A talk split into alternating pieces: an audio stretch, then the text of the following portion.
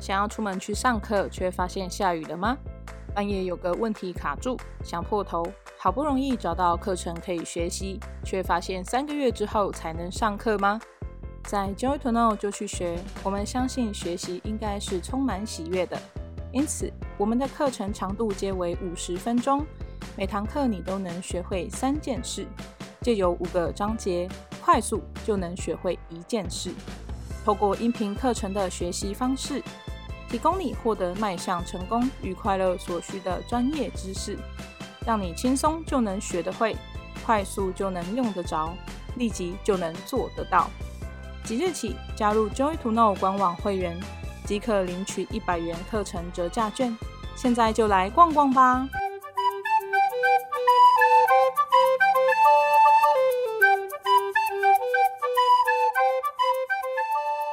欢迎来到这一集的教播，我是 JDK 公关科长肖米勒。各位听众朋友们，有做过简报的经验吗？一个人孤零零的站在台上，拿着简报笔，看着荧幕照稿念，手上的手汗在狂冒，好不容易准备了一堆内容，还没讲完就被打断了。或是在汇报工作的时候，觉得自己已经讲得很清楚，但是主管还是认为简报内容词不达意吗？还有最令人沮丧的是，当你辛辛苦苦收集一堆客户想要的资料，也做了很多准备，结果客户听了几分钟的简报就直接回绝你了。这些关于商务简报上令人头痛又烦恼的状况，真是每天都在上演。因此，我们特别邀请到 JTK 的简报达人 Anita 来跟大家分享十分钟就能说服听众的简报技巧。请 Anita 跟大家打个招呼。Hello，, Hello 大家好，我是 Anita，Hello 很开心来上萧米勒节目。真的，我总算又把你邀请来了。那今天我们要聊的这个简报主题啊，我相信 Anita 你在商业上一定有很多机会做商务简报。我很想知道说，做简报的时候，我们应该是不是要放很多图啊，还是要放很多文字呢？那那个比例应该要怎么抓呢？这真的是一个很好的问题耶。嗯，我觉得我们可以这样一起回想，你有没有曾经参加过一些不同的场合？不管这个人是在跟你邀请你来做保险，还是加入 他直销，或者啊，你去参加一些培训课程，那你一定也会看过各式各样的简报。我有看过那种满满都是图的，我也有看过满满都是字的。那这些过程当中呢，你可以自己扪心自问。有多少资料你有听进去？有多少资料你真的有了解？还是你就是那张简报还在试着看懂你要看的东西，然后就下一页？这其实经常都是这样哎、欸，但是因为如果是直销，通常我坐在下面我就已经没有在听了。以前啦，开始就错。以前啦，因为可能没有吸引到我。不过我觉得这还是回到那个重点，对，就是他没有吸引到我。对。嗯，所以你看哦，这个场合，它如果能够让你知道你来参加，这个目的是你想要的，当然这个简报你就会听进去，对吧？对。但是如果说 一开始就骗你，那大家可能就不想听了，就他做再美都没用了，你知道吗？真的。不过你刚刚也讲到说，哎，还没看清楚就往下一页，这也是常发生。没错。对。那你回到你刚刚问我说，我们到底要很多字、很多图，还是有没有可以参考的比例？我觉得有一个很重要的原则可以跟我们听众分享。好，嗯，那这个原则呢，就是一目了然。哦，你不管在哪一页，多重要的重点，或者是呃这个篇幅比较大或比较小，你一定要让人家可以感觉到一目了然。所以呢，以一目了然的情况下，你以视觉来看的话，你觉得一张简报应该放一张图还是十张图？应该一张会比较容易被看懂吧？对，一张图，然后呢，你的字应该是像段落一样，还是条列式的？嗯，条列式的会比较清晰。条列式短短的，你是不是就能够理解人家想要讲什么？但是你如果一段话的，就是我要告诉你这个重点，然后写了八行字，你可能就吐了，对吧？才看到标点符号就被跳下页了。没错，所以你看哦，重点就是一目了然。那我会建议啊，如果说在一张那个投影片来说，就是我们不要超过三三个重点或三行字，那人们可以马上看马上懂。那我再举一个例外的例子，譬如说，你这张简报你是想要表达使用前、使用后，那当然你可以放两张图啊。但是你不要在两张图使用前、使用后，然后同时放五个不一样的人，那也就是私交，你就一直在比对找茬，你知道吗？在看哪一个才是真的不一样，那就就会失交了，真的。那那我又有个疑问哦，那现在现在因为电脑很方便，所以很多人会开始用动画，有没有？嗯，音乐，像我们那个 IG 啊，就可以把一堆照片合起来，然后放音乐。对，那像这样的制作啊，是不是可以放在简报里面，才不会让内容变得很枯燥乏味？因为有时候我简报这个东西，当然很很容易让底下的听众睡着，有没有？或是主管就是听一听，然后就不听了。那其实就对那个简报的记忆点就没有了。所以我在、嗯、我想帮大家问一下，就是哎，我们是不是放上一些动画，或是音乐，或是影片？来帮助增加记忆点的，我觉得这样很棒，因为你去试想哦，如果你今天要讲一个感人的故事，可是呢，你一直放照片，但是没有那个背景音乐，那你就会觉得嗯好干哦，有没有？对，就你没办法感动落泪。但是你后面如果放一些悲伤的歌曲，有没有？像你知道，我前两天刚好在那个刷手机的时候，看到明天会更好。那他不是都会讲，就是在讲这是一个灾难，然后变得明天会更好。可是如果你想要这样表达，然后就加上这音乐的时候，就觉得对我们明天会更好。可是没有，你只是看照片的时候，嗯，我不想看就走了。所以其实啊，放动画或加照片，我觉得都是没有问题的。但是呢，你可能要选择你的整场简报下来，应该要在你最想要获得成果的地方去加。哦，对。或者你前后可以轻轻的加一点点，只是让它变得花俏一点。可是你不要从头到尾就是一直咻咻咻咻咻，你知道吗？太多，从头到尾都是在动画，是怎样啊？要看我，因为我们现在不是在教你如，现在不是在教你如何就是设计多元化花俏的简报技巧啊？不是，我们是要做好一场简报。是，所以呢，事实上你要在你最想要获得成果的地方去换一个。比较大的简报或加音乐，我觉得那个时候人家就记忆深刻，就会记得了。哇，讲到记忆深刻，那要人家能够印象深刻嘛，所以很多人在做简报，应该要怎样才会脱颖而出，或是当听众听完所有人的简报之后，会对自己的简报印象深刻？嗯，对，我觉得哈，呃，印象深刻啊，我自己。我个人的习惯啊，我个人习惯就是要一开口就决胜负。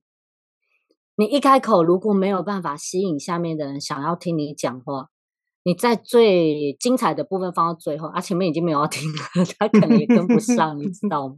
是，对，所以你一开口决胜负，你可以用几种方法。有的人会用一个很贴切、很幽默的笑话开场，那有的人呢会一开场的时候用名名名人的语录。就很震撼的一句话，会让人觉得哇，好有启发哦。那有的人呢，会一开始的时候讲一个故事，会让你想要听进去。那我觉得这些方式都很好。这些一开口决胜负的方式，如果伴随着很好的环境掌控啊，你的环境设置啊，沟通表达都留意到的话，那我觉得你就真的可以一开口就制胜。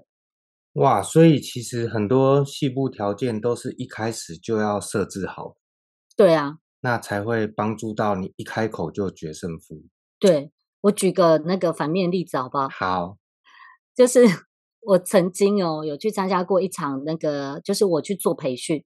是。那其实我在教课的时候，我也会做简报，然后简报里面我也会去适当的，就是如我所讲的那些原则去设置，然后全部都设置好了，然后我也有想象好，我一开始要放，譬如说一个短片，然后有个音乐这样子。然后结果呢，我就开始讲。然后在那之前，我们也都测试好了。结果一放的时候就拉惨，就不知道为什么喇叭没有把声 放出来。而且我测过了，那你那个你想要的效果就已经没了，你知道吗？那专业就打折了。对，对，然后你想要造成的震撼感就变成是爆笑感，就没了。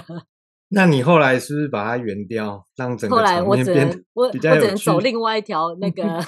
路线就是对对，边幽默路线，然后然后专业就是在适当的时候，他觉得他已经跟你有建立好那个良好的互动跟关系的时候，我再适时的把专业 放回去，反正很尴尬，你知道吗？真的哎，不过这也考验了临场反应哦，这会不会也是做简报需要留意的一个？一定要啊！你一个完整的简报，你要看到效果，你真的任何细节都不能马虎。像我啊，即将要发表的这个课程里面，教你怎么样一次上手的这课程里面，就教你很多细节是需要去留意的。那我也真的是把过来人经验跟大家 分享，不要就你上场了，你花三天三夜才做好的简报，结果就落惨这样子。哇，太棒了！那有些人啊，我我我看过有些人，他用简报的方式是像讲故事一样。嗯，那做简报的时候，到底我的故事？就像你刚刚讲的，就是开门见山，嗯，还是我要先用一堆数据啊去佐证，哦，然后再放一些有没有神秘或是引起一些好奇，嗯，然后最后才把故事的重点放在最后给别人惊喜，这样，嗯，我们应该怎么做呢？其实我觉得你刚刚讲的这些方式都不错，那我个人会觉得有点要看，都可以，都可以，但是就是看你怎么铺陈嘛。是。重点是铺陈，就是一开始我让你震撼，然后最后我想要引导到什么结果，还是呢，我是循序渐进的引导你到最后，哇，原来秘密在这呢，其实都可以，都可以，但你就是铺陈要适当。像我举个例子哦，好，我有看过有些人在做简报，他们是正式的商务简报，是要给主管的，结果呢，他在给主管过程当中，他就觉得说啊，你是我主管，你应该懂。然后结果在简报的过程当中放一堆专业的技术字，是，尤其这是工程师常会犯的错，哦，就放一堆缩写一堆字，然后我觉得那工程师工程师根本就是想要搞他的主管，关于没有开玩笑，其实真的讲太多专业字的时候，人人们就会只是一直要搞懂那些专业字是什么，他根本没有办法理解你想要表达的是什么，你的进展在哪里，真的。对，然后所以我说铺陈很重要，循序渐进的表达很重要。所以你要一开始开门见山，或是最后用数据佐证都没有问题。但是呢，就是要记得循序渐进，就怎么安排其实才是最重要。对，对，那我再跟你举个例子，你刚一开始的时候不是有讲说，哎，怎么会有那种你呃，就是准备半天的那个简报？然后结果到最后，那个主管不听，对，十分钟就好，会议结束。对，然后你知道最常见的就是主管会跟他讲说：“啊，你可以讲快一点吗？”啊，所以重点呢，哦、就是一直想要对，嗯，啊，所以呢，结果呢，重要是什么呢？有没有？我跟你讲一个血淋淋的例子，好，超级超级的血淋淋，就是我曾经有遇过一个主管，他是很高阶的主管哦。那在当时，他是在帮助台湾非常非常大的零售业，然后在做那个新新市场定位的简报，是，好、哦，然后他们有导入一些有机食品啊，整个在做重新的定位简报。那结果呢，他简报之后就失败了，他就来问我说：“安妮塔，你可以教我怎么做简报吗？”哇，然后我就说，他来问你啊？对，然后我就问他说：“那你怎么了？你你想要解决问题是什么？”他就说：“嗯，怎么样可以在简报的过程当中让主管觉得是有效益的？”我说：“那你为什么会这样问我呢？”嗯，他就说：“因为总经理叫我讲快一点。”然后我就说：“好，那我们见面再聊。”那我要先了解为什么他要叫他讲快一点嘛？我就叫他把简报给我看，是。然后我就开始跟他双向沟通，我就问他说：“这里为什么你这样写？那你这一页的重点是什么？”然后，那你这一页的重点是什么？我大概问了三四个简报档案之后，我就知道为什么总经理会叫他讲快一点。哇，所以重点整理铺陈。对，对。然后那个时候我看了他的简报，看了三四页之后，我就说：所以你觉得总经理想听的是什么？是不是业绩成长？好，对啊，没错啊。我说：那你写了一些不同种类的产品的数据，要干嘛？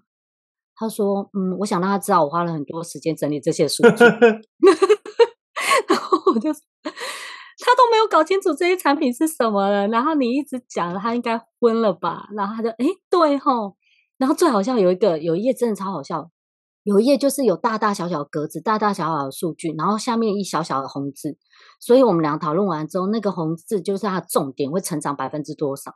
我说你写那么小，你想给谁看呢？然后我都找不到他，总经理怎么会看到？然后就说我的天呐！哎，他们那个简报还是专业那个会很会做 PowerPoint 的人做的。哇！然后他说我回去要叫他来上一个课这样子。哇，我其实我觉得你刚刚讲到一个，我大部分在做简报的人都会出现的想法，就是我要呈现是我很认真的准备了这些东西，没错。然后就什么都丢进去，对。然后硬要编排到顺，其实我自己在写稿也会出现这个想法，所以我刚大 笑。哇，这太重要了，太重要了，真的啊！因为你的重点是要让吸收的人得到你想要的结果，对，对不对？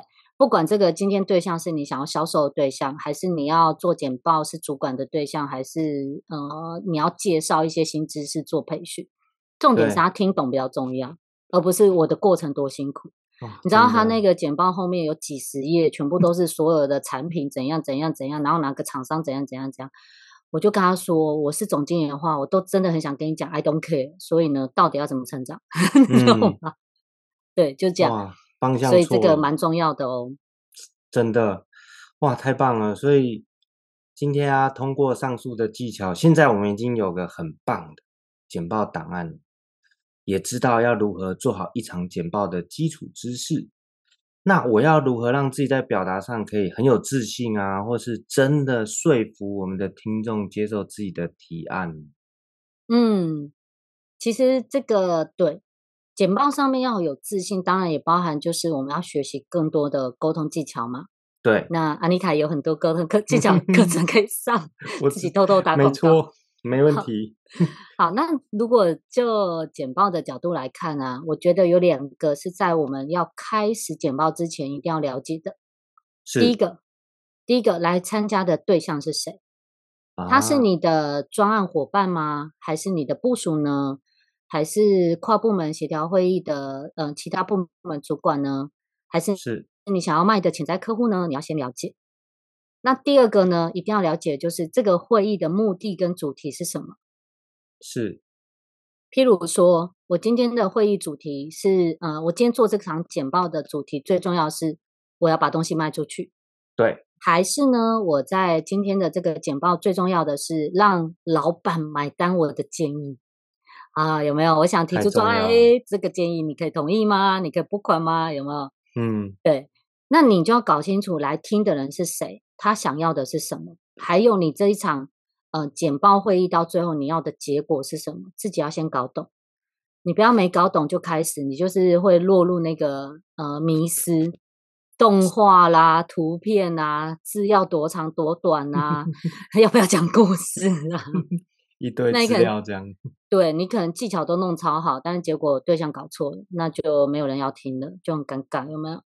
所以其实呢，这在我的那个最新课程《超强简报力，一次就上手》里面的第一个讲座，其实我就跟你分享这个对象，然后针对不同对象，你应该怎么设计你的简报，这是免费试听的哦，其实大家就可以上去听，然后你就可以有初步的概念。哇，太棒了！今天真的非常感谢执行长来跟我们分享这个专业的领域。其实我自己听了都很受用啊，就是因为现在科技化嘛，数位化的时代，各式各样的商业场合啊，正式的交流活动都免不了需要透过正式的简报来相互传递重要的资讯，来达到那个活动的目的。那简报的过程中，最重要、最重要就是要把讯息有效率的传递出去，然后能够。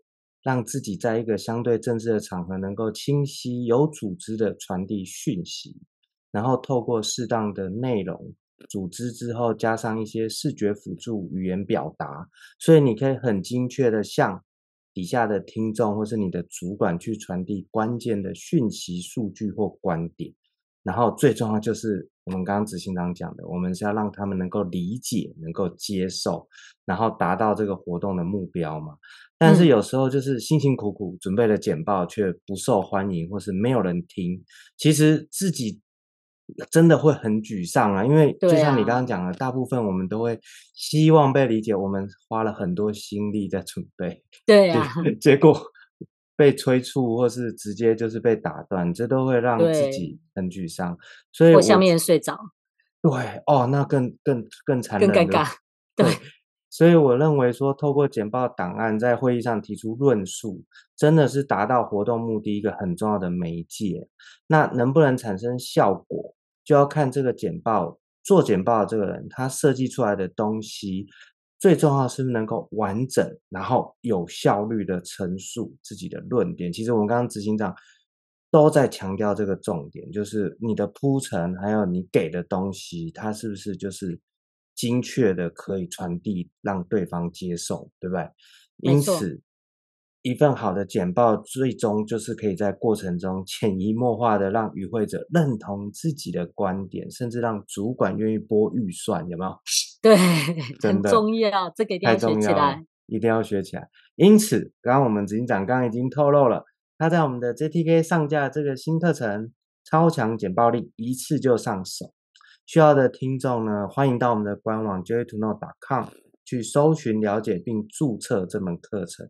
其实啊，做好一份简报，真的不只能够展现自己要表达的思维，也可以让很多行动获得支持。最重要、最重要就是，不管是你的同事，或是主管，或是底下的听众，他们最终都可以因此而理解你啊。所以这堂课，其实我跟执行长都很期待能够带给你。喜欢这集广播的朋友，欢迎点赞、支持、分享给其他朋友，或者在下方留言回馈。我们就要播，每周都会有不同的主题、全新的内容，敬请持续追踪我们。今天很高兴邀请到我们执行长，那我们一起来跟大家说拜拜哦。好，谢谢大家收听，下次见喽，拜拜，拜拜。